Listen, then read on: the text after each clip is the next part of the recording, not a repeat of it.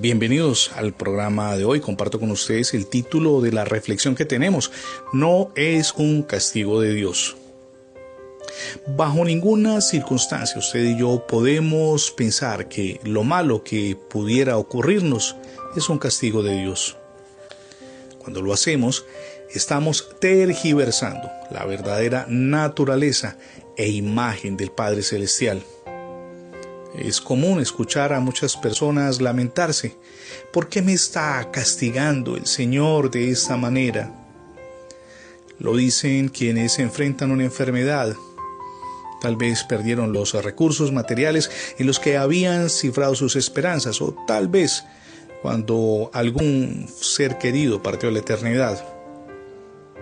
Permítame traer a colación la historia de Steve Wonder, el afamado cantautor norteamericano, ganador de numerosos premios Oscar, de 25 Grammys y quien ha vendido más de 100 millones de discos. Nació el 13 de mayo de 1950, prematuro además, y perdió la visión debido al síndrome de Terry.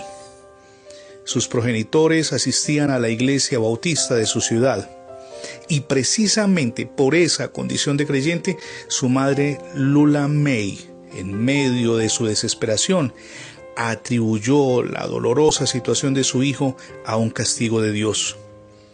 Se lamentó por mucho tiempo hasta que el muchacho le dijo, Madre, no te preocupes más porque yo sea ciego, así como soy, soy feliz. En criterio de sus biógrafos y también de quienes lo conocen desde su niñez, Steve Wonder ha sido un genio de la música pensando en eso, de estarle atribuyendo a Dios un castigo por lo que nos ocurre.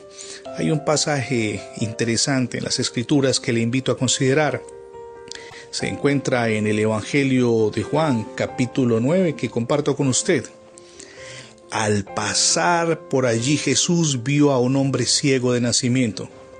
Y le preguntaron sus discípulos diciendo, Maestro, ¿quién pecó, este o sus padres, para que haya nacido ciego. Respondió Jesús, no es que pecó éste ni sus padres, sino para que las obras de Dios se manifiesten en él. Dicho esto, escupió en tierra e hizo lodo con la saliva y untó con el lodo los ojos del ciego. Y le dijo, ve a lavarte en el estanque de Siloé, que traducido es enviado. Fue entonces y se lavó y regresó viendo. Entonces los vecinos y los que antes le habían visto que era ciego decían, ¿no es este aquel que se sentaba y mendigaba?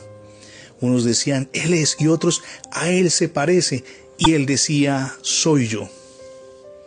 Cuando algo inesperado sale al paso, lo primero que debemos de revisar es nuestra actitud. Permítame insistirle, no todo cuanto nos ocurre es culpa de los demás o culpa de Dios en absoluto.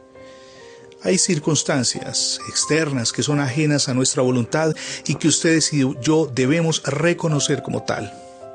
Eso no significa que no volvamos la mirada a Dios para que, gracias a su intervención sobrenatural, nos ayude a encontrar la salida. Hoy es el día para creer, para cambiar y para emprender una nueva vida con una actitud distinta que nos permita sobreponernos a las adversidades cualquiera sea la que estemos enfrentando. Le agradezco su acompañamiento en nuestras transmisiones a través de esta emisora. Recuerde que sus sugerencias, inquietudes, incluso preguntas u opiniones alrededor del tema son bienvenidas. Si por alguna circunstancia no ha podido escuchar los últimos programas, simplemente vaya al sitio radiobendiciones.net o ingrese. También puede hacerlo la etiqueta numeral Radio Bendiciones. Se lo repito, numeral Radio Bendiciones. Mi nombre es Fernando Alexis Jiménez y deseo que tenga hoy el mejor de sus días, bendecido por nuestro amado Dios.